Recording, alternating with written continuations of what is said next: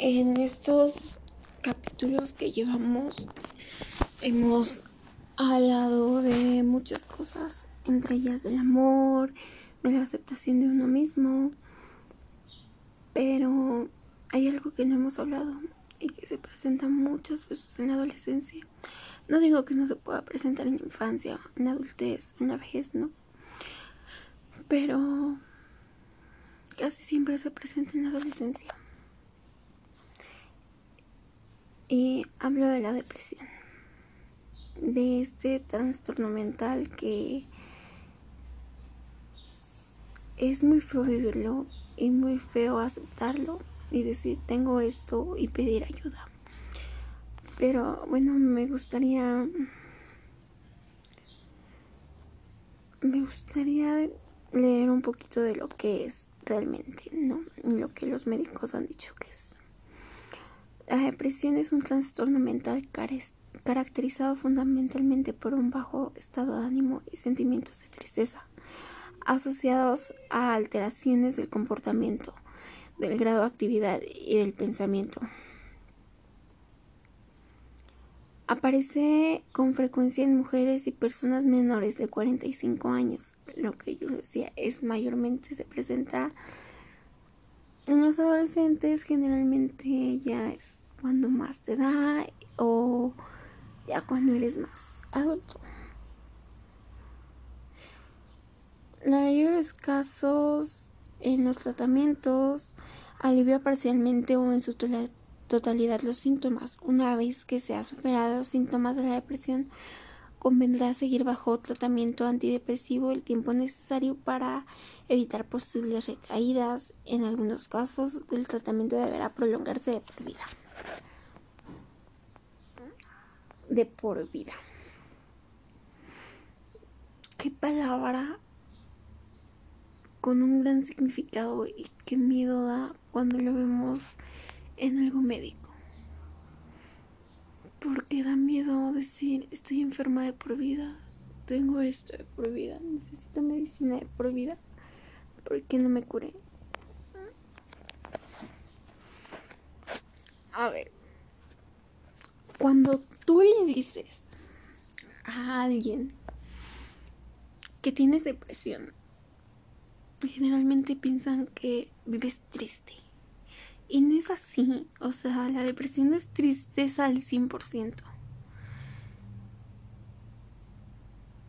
La depresión es no sentir nada. Es la tristeza. Es desinterés, ansiedad, baja autoestima, no tener apetito, es insomnio, es culpa. Hay ideas suicidas y cansancio.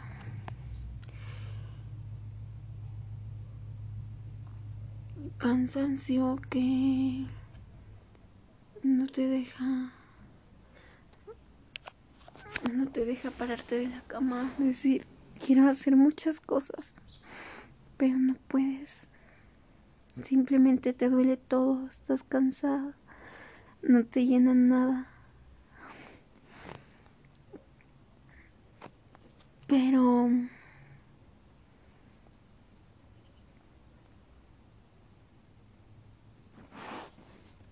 pero lo intentas. Tú lo intentas y lo logras. Logras pararte de esa cama, de ese sillón, de ese lugar en el que estás. Logras hacer tus actividades más que no sientas nada. Muchas veces no lo haces, pero no te das cuenta que simplemente con respirar, con despertar, con levantarte, comer o respirar, estás haciendo algo algo que muchos a lo mejor ya no pueden, que ya no quieren o que les cuesta trabajo. Y por más que te cueste a ti, tú lo haces, lo intentas por más que otras personas te digan que no haces nada, que no lo intentas. Sí, sí lo intentas y que se jodan ellos, porque tú lo estás intentando y lo estás haciendo súper bien.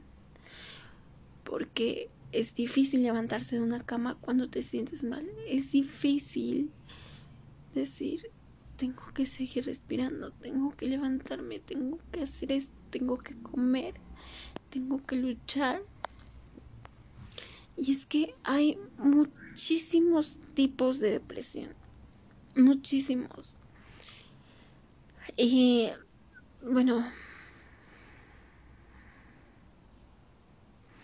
vamos a leer unos cuantos y unos significados de, la, de esos tipos de depresión. Vamos a empezar con la melancolía. Es una forma severa de depresión en la que muchos de los síntomas físicos de depresión están presentes. El signo más distintivo es que la persona comienza a moverse más lento. Trastorno distímico. Los síntomas por la distimia son similares a los de la depresión mayor, pero de menor severidad. Sin embargo, los síntomas de la distimia duran más tiempo. Trastorno ciclotímico. Es descrito como una forma leve de trastorno bipolar. Consiste en oscilaciones ciclistas de humor. Sin embargo, los síntomas son menores severos que una manía o depresión plena. Trastorno afectivo estacional. Se refiere a un tipo de depresión que ocurre en cierta época del año, generalmente durante el invierno. Trastorno bipolar. Las personas que sufren de bipolaridad presentan saltos de humor extremos que, que usualmente no tienen nada que ver con los eventos que están viviendo. Depresión psicótica. En ocasiones las personas con este trastorno pueden perder contacto con la realidad y experimentar psicosis. Pueden presentarse alucinaciones, escuchar o ver cosas que no están ahí o delirios, falsas creencias que no son comportamientos como otros. Depresión mayor. La depresión mayor en ocasiones se le llama trastorno depresivo mayor, depresión clínica, depresión unipolar o simplemente depresión. Depresión posparto. Las mujeres tienen un rasgo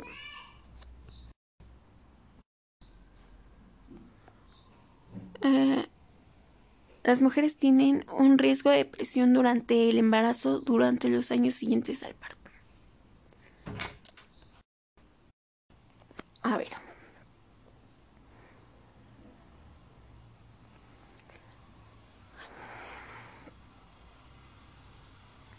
Son muchos tipos de,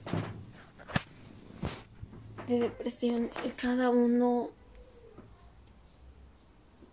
más feo o lo vives de una manera distinta, pero y lo bonito de decir tengo depresión es pedir ayuda. Porque sé lo difícil que es estar pensando si lo digo y nadie me ayuda. Si lo digo y no me creen, si lo digan y me creen loca. Si lo digo y me llegan, me llevan a a un loquero. Y como lo dije en un capítulo anterior, la frase de mi libro favorito. No es que te vean menos, tiene que ver más porque es de valientes decir que estás mal, pedir ayuda y decirlo. Y si no te y si no te dan ayuda, velo como un logro. Lograste decirlo tú. Tú busca si ellos no te ayudan. Dile a cuánta persona sea necesaria que te ayude, que en serio lo necesitas. Porque cuando encuentras a esa persona que en verdad te ayuda, todo va a cambiar. Y esas personas, las que les pediste, a lo mejor se arrepienten. Porque no saben lo que están haciendo. No saben que les pones tu vida en sus manos. Y a ver, yo sé que es feo. Y hablar de la depresión lleva a hablar de esos pensamientos que te llevan a terminar con tu vida. Y es que hay varias fases de ese proceso. Unas más fuertes que otras. pero que muchas veces no debe de ver los síntomas que las personas tienen y saber con qué están tratando.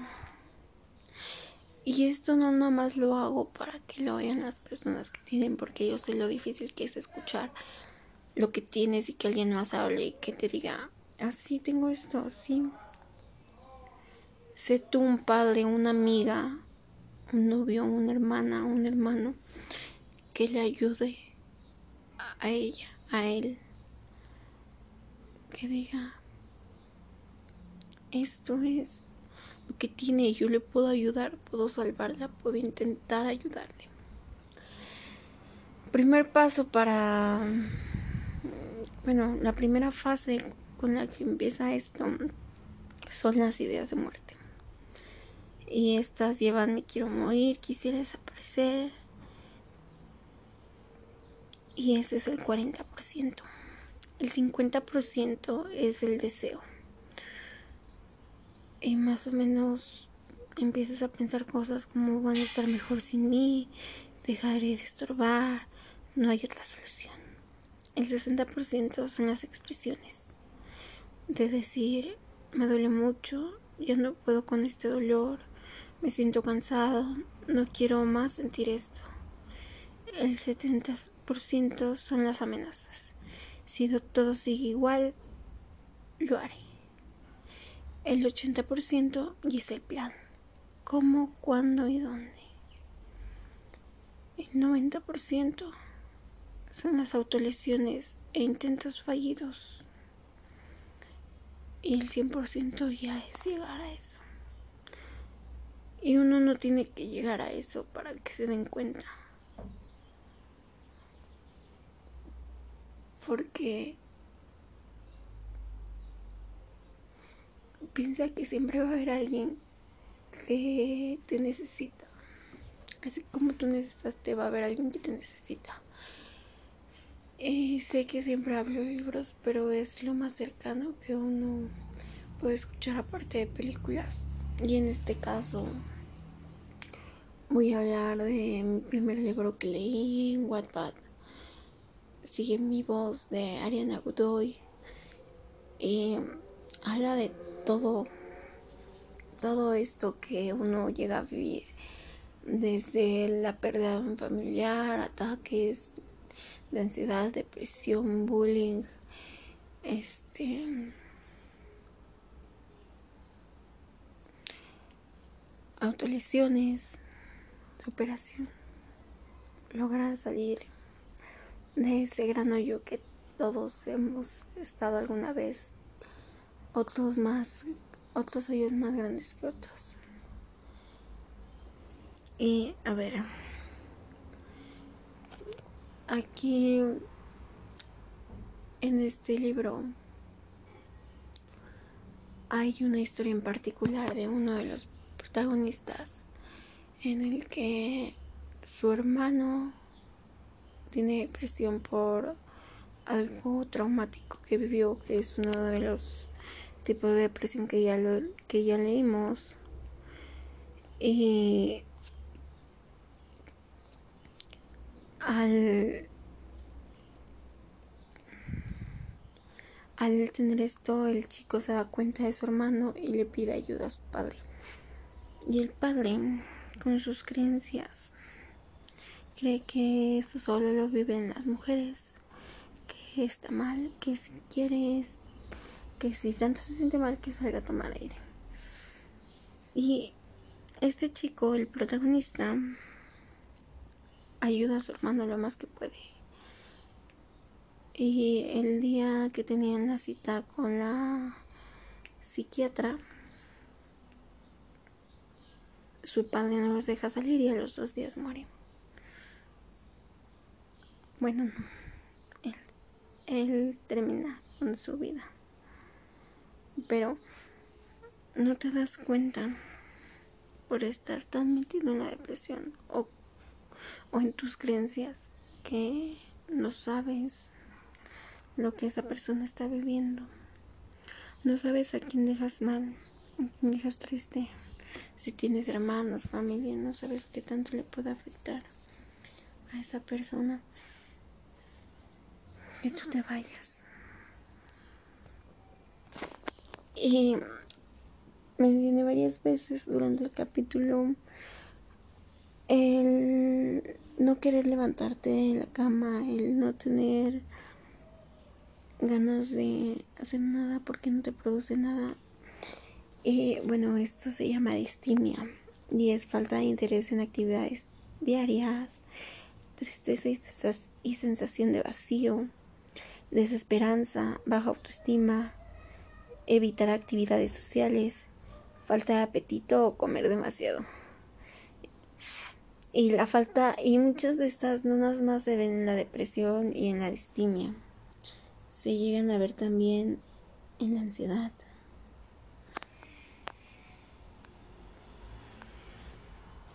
Y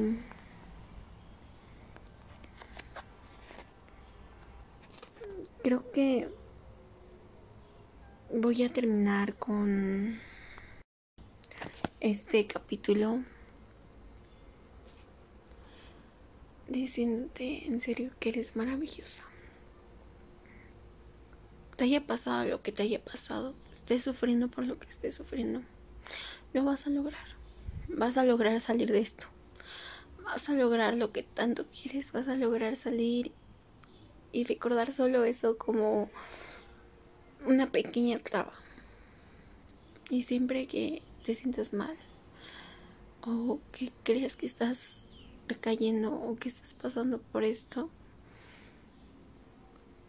piensa en un hermoso campo lleno de flores, un río hermosamente limpio, su, su agua cristalina y peces nadando en él de diferentes colores, muchas plantas, muchas flores de colores, muchos árboles, el sol o la luna radiantes en el cielo, lleno de nubes, estrellas o como lo quieras imaginar. Y de repente todo se oscurece más de lo normal. Se llena de nubes grises y empieza a llover. Tan fuerte, lleno de truenos. Y cuando te das cuenta, ya hay un huracán. Y hay una tormenta. Y cuando termina todo ya no está como antes. Pero lo reparas. Y logra volver a ser el mismo lugar pero con un brillo más maravilloso. Porque ya superó eso.